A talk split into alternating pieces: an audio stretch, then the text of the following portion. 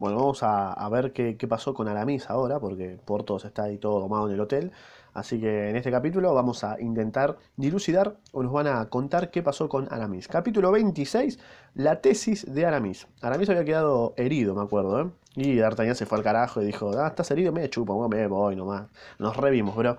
Así que vamos a ver qué sucede en este capítulo. Reitero, capítulo 26, la tesis de Aramis. D'Artagnan, D'Artagnan, ¿qué dije? D'Artagnan no había dicho a Portos nada de su herida ni de su procuradura. Era nuestro Bearnés, un muchacho muy prudente, aunque fuera joven. En consecuencia había fingido creer todo lo que le había contado el glorioso mosquetero, convencido de que no hay amistad que soporte un secreto sorprendido. Sobre todo cuando este secreto afecta al orgullo. Sí, bueno, tampoco tanto. Además, siempre se tiene cierta superioridad moral sobre aquellos cuya vida se sabe. O sea, se quedó ahí para no demostrar que le ganaron, boludo.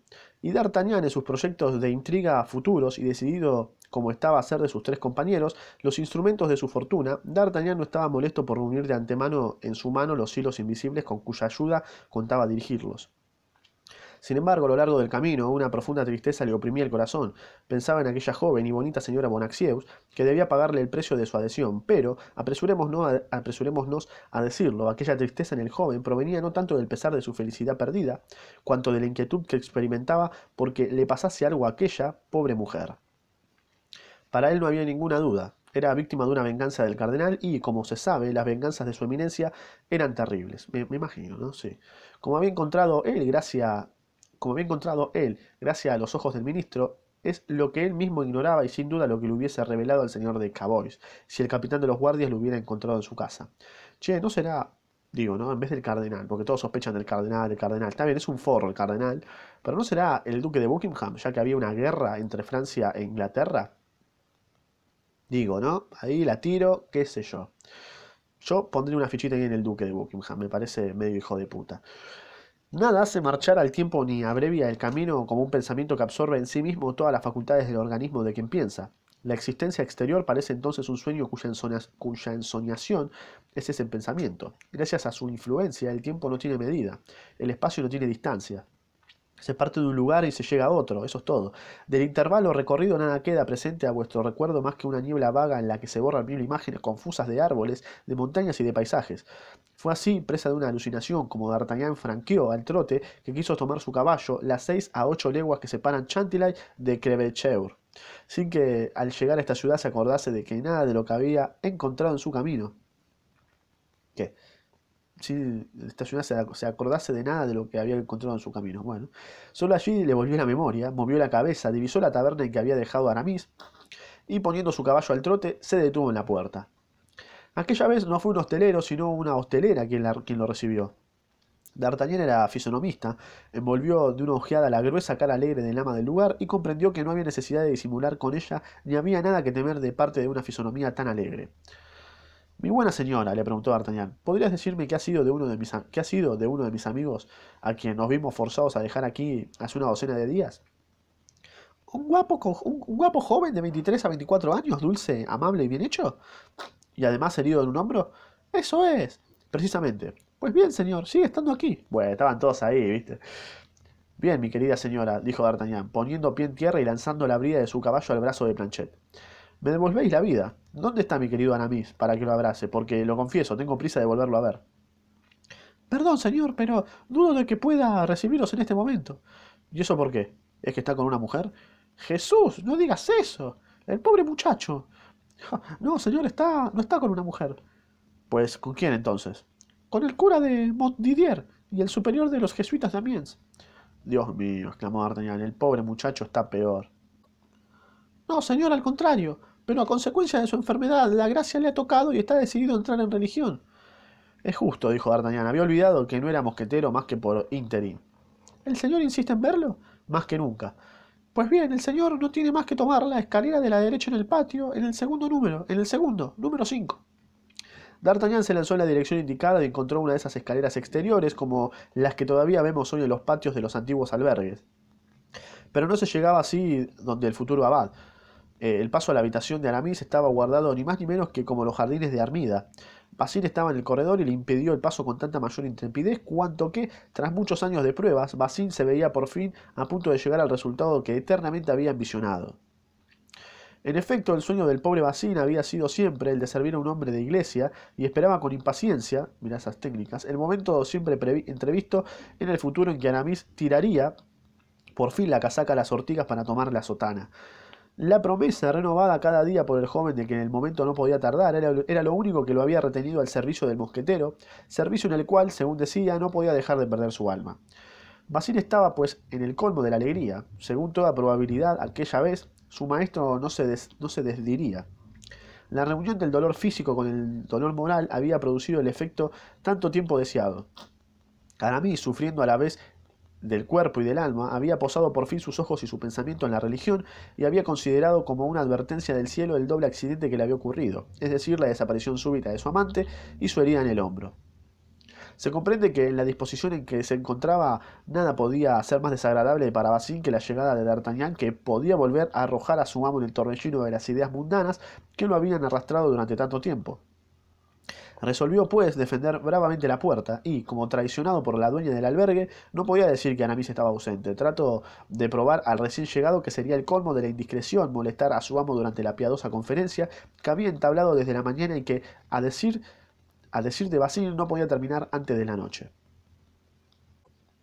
Pero D'Artagnan no tuvo en cuenta para nada el elocuente discurso de Maese Bassin, y como no se preocupaba de entablar polémica con el criado de su amigo, lo apartó simplemente con una mano Correte, pelotudo. Y con la otra giró el pomo de la puerta número 5. Claro, está ahí así. ¿Qué? Toma, no vimos. La puerta se abrió y D'Artagnan penetró en la habitación. Aramis, con un gabán negro, con la cabeza aderezada con una especie de tocado redondo y plano que no se parecía demasiado a un gorro, estaba sentado ante una mesa oblonga, cubierta de rollos de papel y de enormes infolios. Me encanta la palabra oblonga. A su derecha estaba sentado el superior de los jesuitas y a su izquierda el cura de Montdidier. Las cortinas estaban echadas a medias y no dejaban penetrar más que una luz misteriosa, aprovechada para una plácida ensoñación. Todos los objetos mundanos que pueden sorprender a la vista cuando se entra en la habitación de un joven, y sobre todo cuando ese joven es mosquetero, habían desaparecido como por encanto, y por miedo, sin duda, a que su vista eh, no volviese a llevar a su amo a las ideas de este mundo. Basil se había apoderado de la espada, las pistolas, el sombrero de pluma, los brocados y las puntillas de todo género y toda especie. En su lugar y sitio, D'Artagnan creyó vislumbrar en un rincón oscuro como una forma de disciplina colgada de un clavo de la pared. Al ruido que hizo D'Artagnan al abrir la puerta, Aramis alzó la cabeza y reconoció a su amigo. Pero para gran asombro del joven, su vista no pareció producir una gran impresión en el mosquetero.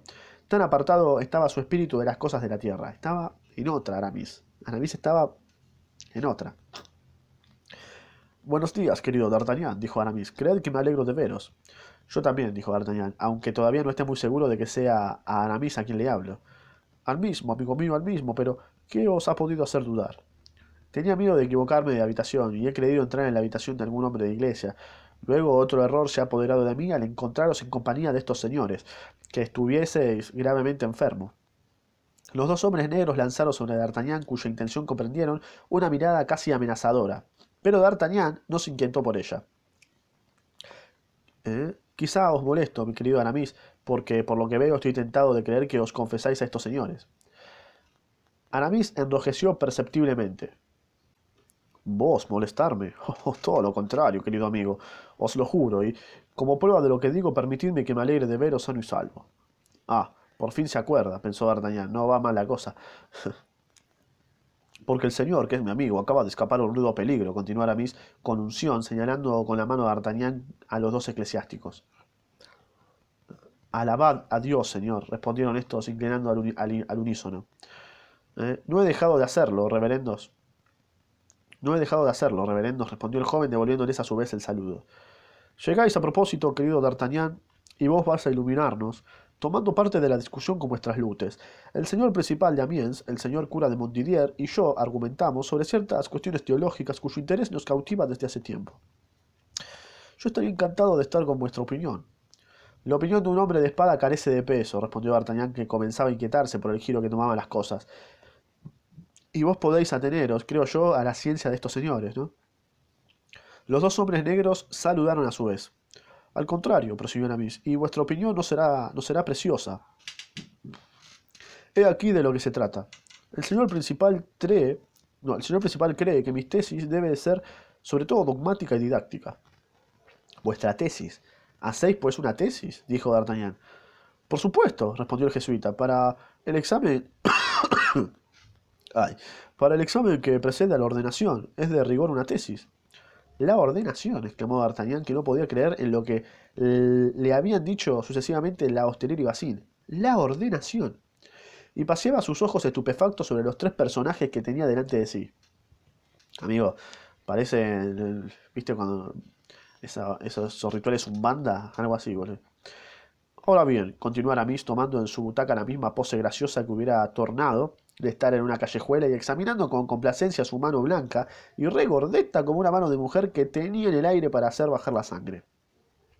Ahora bien, como habéis oído, D'Artagnan, el señor principal quisiera que mi tesis fuera dogmática, mientras que yo querría que fuese ideal. Por eso es por lo que el señor principal me proponía ese punto que no ha sido aún tratado, en el cual reconozco que hay materia para, desarrollos magníficos. Ultra que manus in benedicto in benedicenso clericis inferioribus necessaria est. No sé qué quiso decir.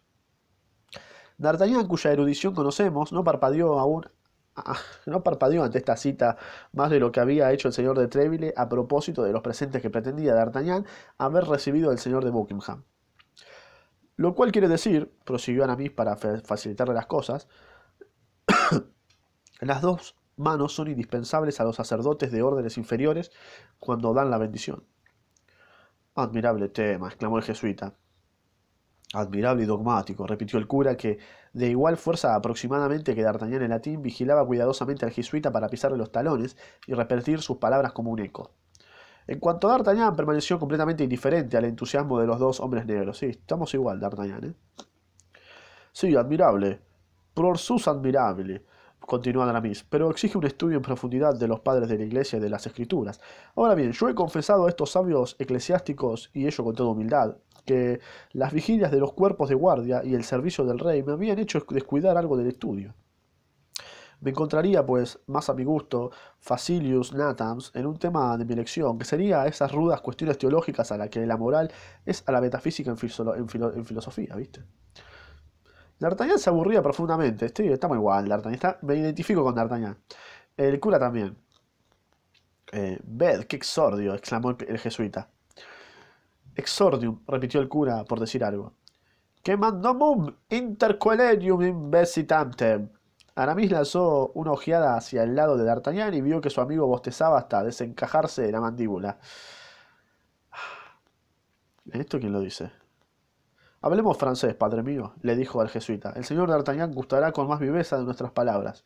Sí, yo estoy cansado de la ruta, dijo Aramis. Ah, sí, yo estoy cansado de la ruta, dijo D'Artagnan, y todo ese latín se me escapa. De acuerdo, dijo el jesuita, un poco despechado, mientras el cura, transportado de gozo, volvía a D'Artagnan una mirada llena de agradecimiento. Bien, ve del partido que se sacaría de esa, de esa glosa, eh, concluyó el jesuita, ¿no? ¿Quién dice esto? Para. Moisés, servidor de Dios, no es más que... No, no sé quién dice esto, boludo. Supongo que Aramis. Moisés, servidor de Dios, no es más que servidor, oídlo bien. Moisés bendice con las manos, se hace sostener los dos brazos mientras los hebreos baten a sus enemigos. Por tanto, bendice con las dos manos. Además que el Evangelio dice, imponite manus y no monum. Imponed las manos y no la mano. Imponed las manos, repitió el cura haciendo un gesto. Por el contrario, a San Pedro, de quien los papás son sucesores, continuó el jesuita, por rigite digitus, presentad los dedos. ¿Estáis ahora? Ciertamente, respondió Aramis, lleno de, lleno de delectación, pero el asunto es sutil. Los dedos, prosiguió el jesuita. San Pedro bendice con los dedos. El Papa bendice por tanto con los dedos también. ¿Y con cuántos dedos bendice? Con tres dedos, uno para el Padre, otro para el Hijo y otro para el Espíritu Santo. Todo el mundo se persignó. D'Artagnan se creyó obligado a imitar aquel ejemplo. El Papa es sucesor de San Pedro y representa los tres poderes divinos. El resto, órdenes inferiores de la jerarquía eclesiástica, bendicen el nombre de los santos arcángeles y ángeles. Los clérigos más humildes, como nuestros diáconos y sacristanes, bendicen como los hisopos, que simulan un número indefinido de dedos bendiciendo. Ahí tenés el tema simplificado. Argumentamos ni de no sé qué carajo dice, háblame bien. Con eso yo haría, continuó el jesuita, dos volúmenes del tamaño de este. Y en su entusiasmo golpeaba sobre el San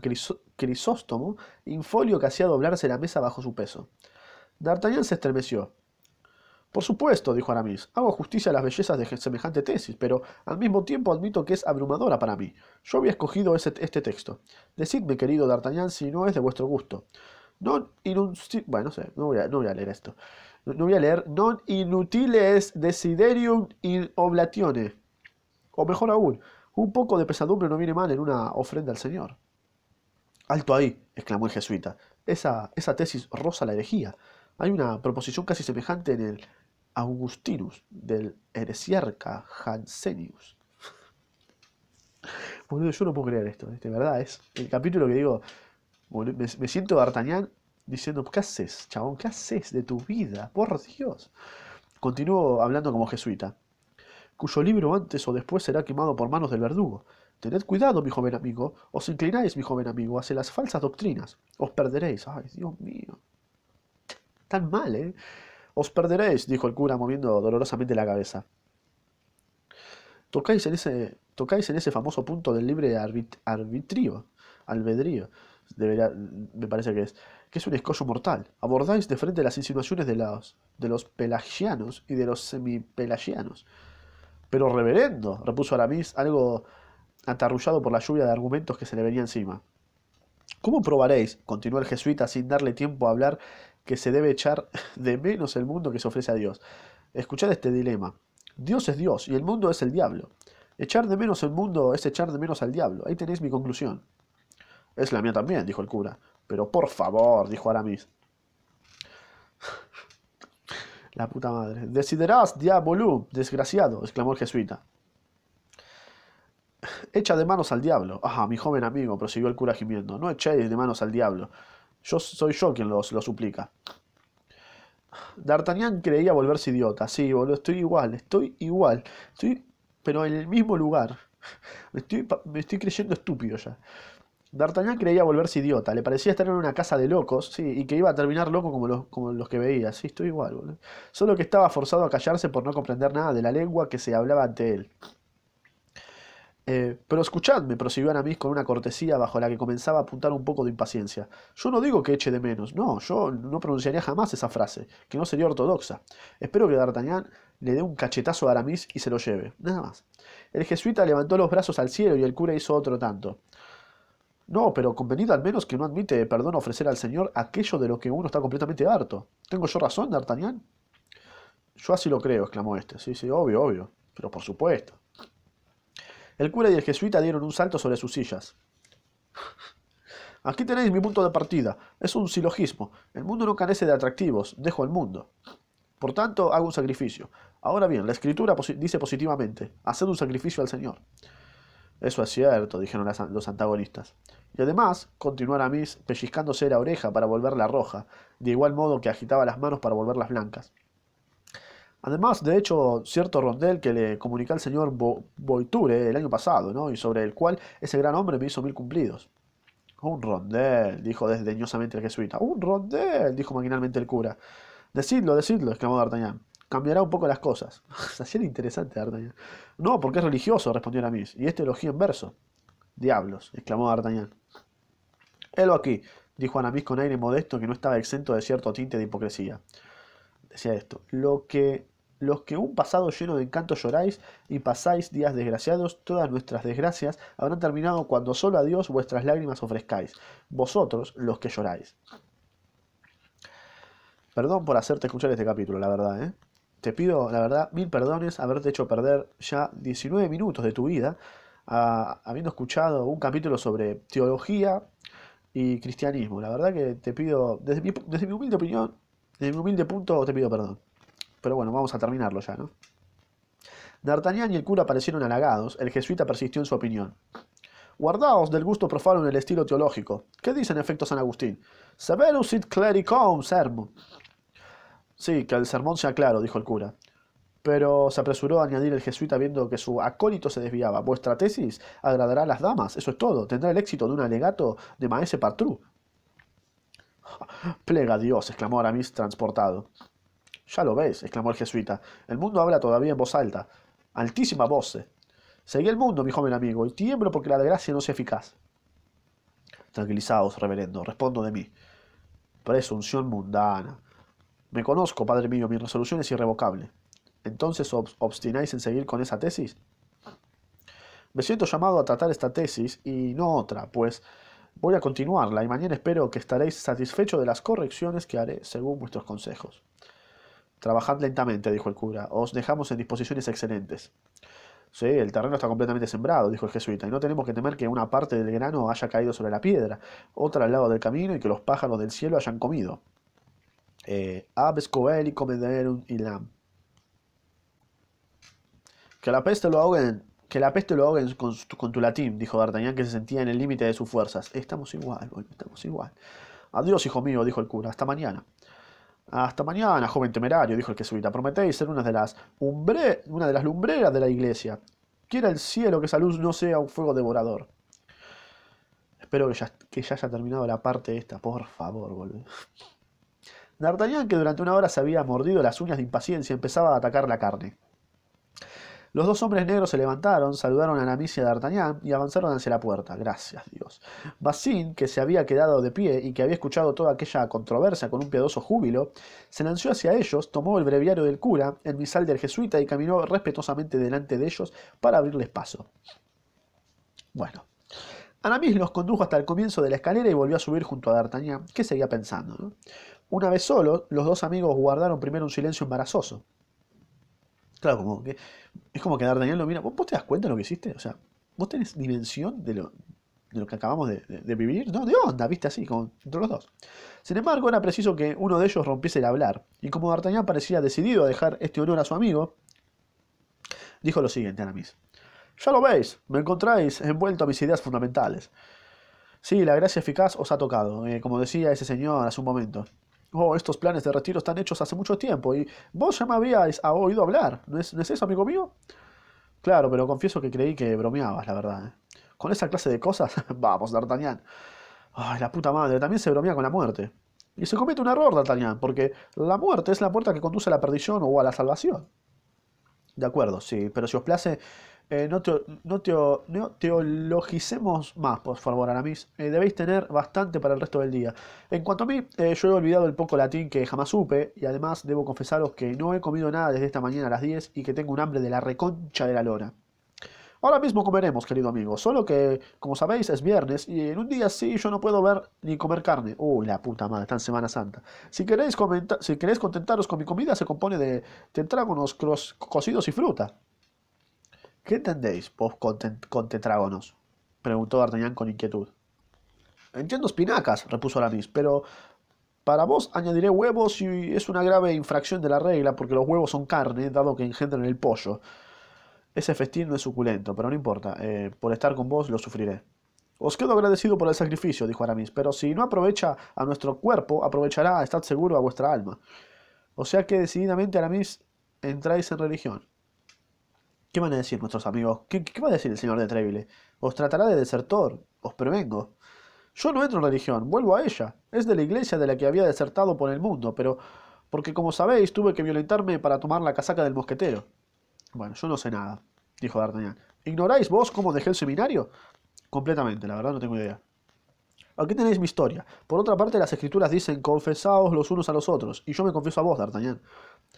Bueno, yo te doy la absolución de antemano, ya veis que soy bueno, sí. No os burléis de las cosas santas, amigo mío. Vamos, habla, habla, dale, os escucho. Bien. Yo estaba en el seminario, no, me cuentas que no me digas que vas a contar por qué te fuiste del seminario, la concha de la loca. No, D'Artagnan, ¿por qué hiciste esto?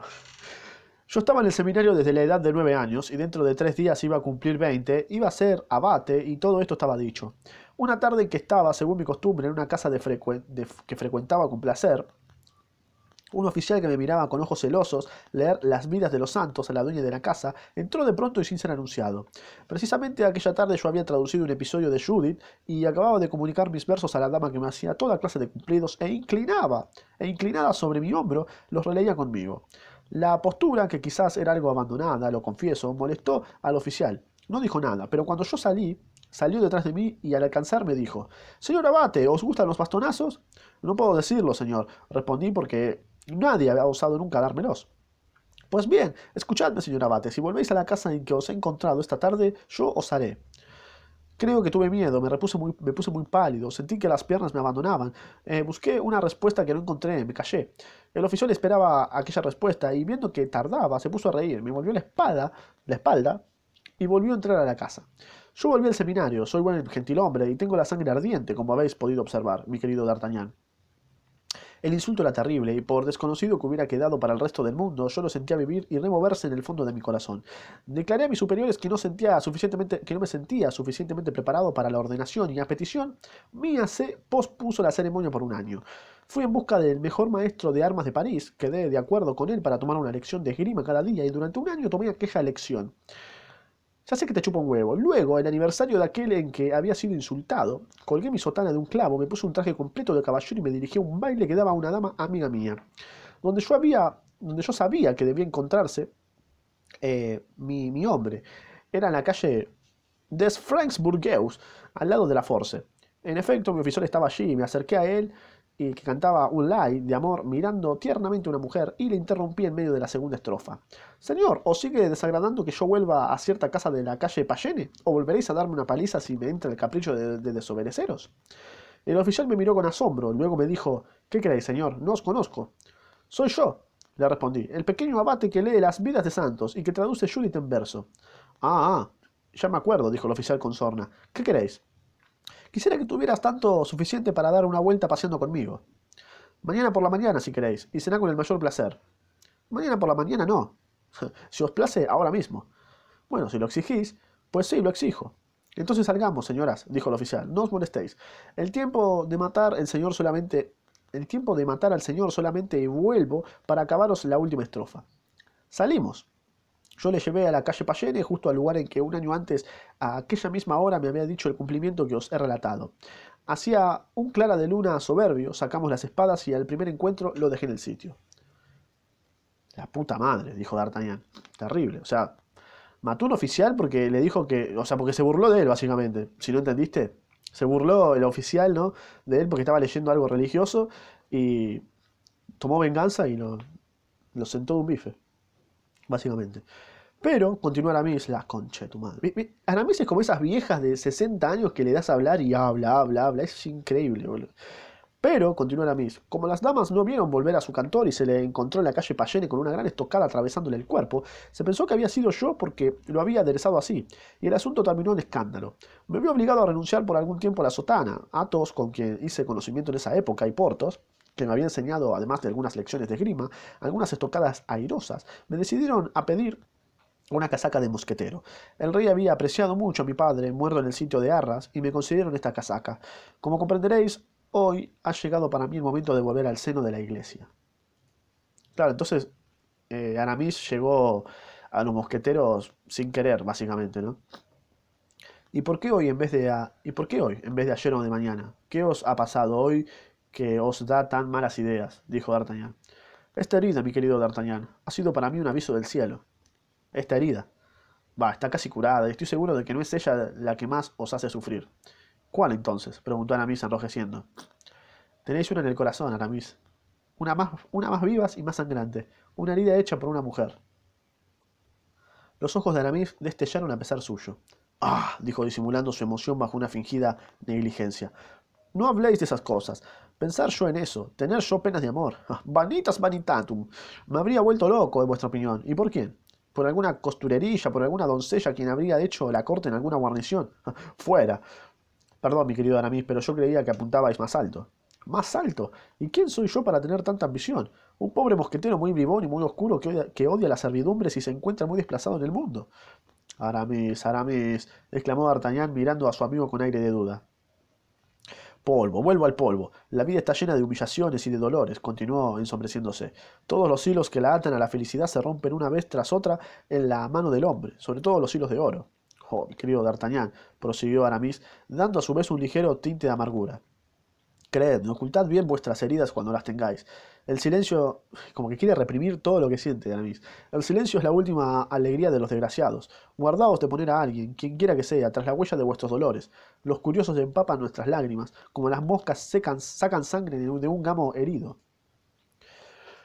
Ay, mi querido Aramis, dijo D'Artagnan lanzando a su vez un profundo suspiro. Es mi propia historia la que aquí resumís. ¿Cómo? Sí, una mujer a la que amaba, a la que adoraba, acaba, acaba de, serme raptada a la fuerza. Yo no sé dónde está, dónde la han llevado, quizá esté prisionera, quizá esté muerta, no tengo idea.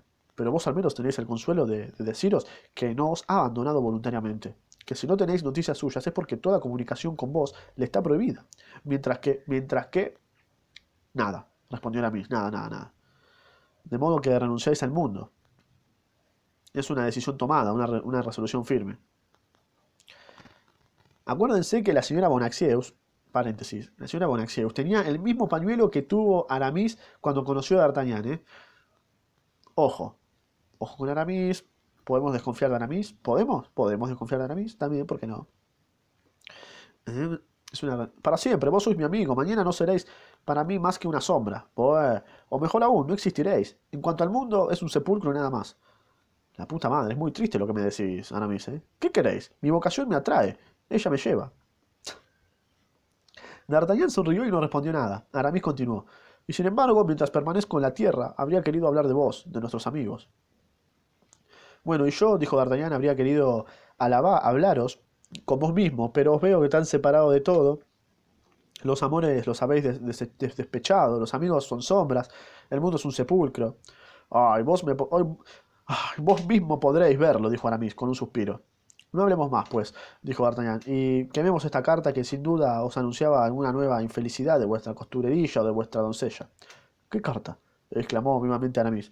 Una carta que había llegado a vuestra casa en vuestra ausencia y que me han entregado para vos. ¿Pero de quién es la carta? Ah, no sé, de alguna doncella afligida, de alguna costurerilla desesperada. La doncella de la señora de Chevreus, quizá, que se habrá visto obligada a volver a Tours con su ama y que para dárselas de peripuesta habrá cogido papel perfumado y habrá sellado su carta con una corona de duquesa. ¿Qué decís?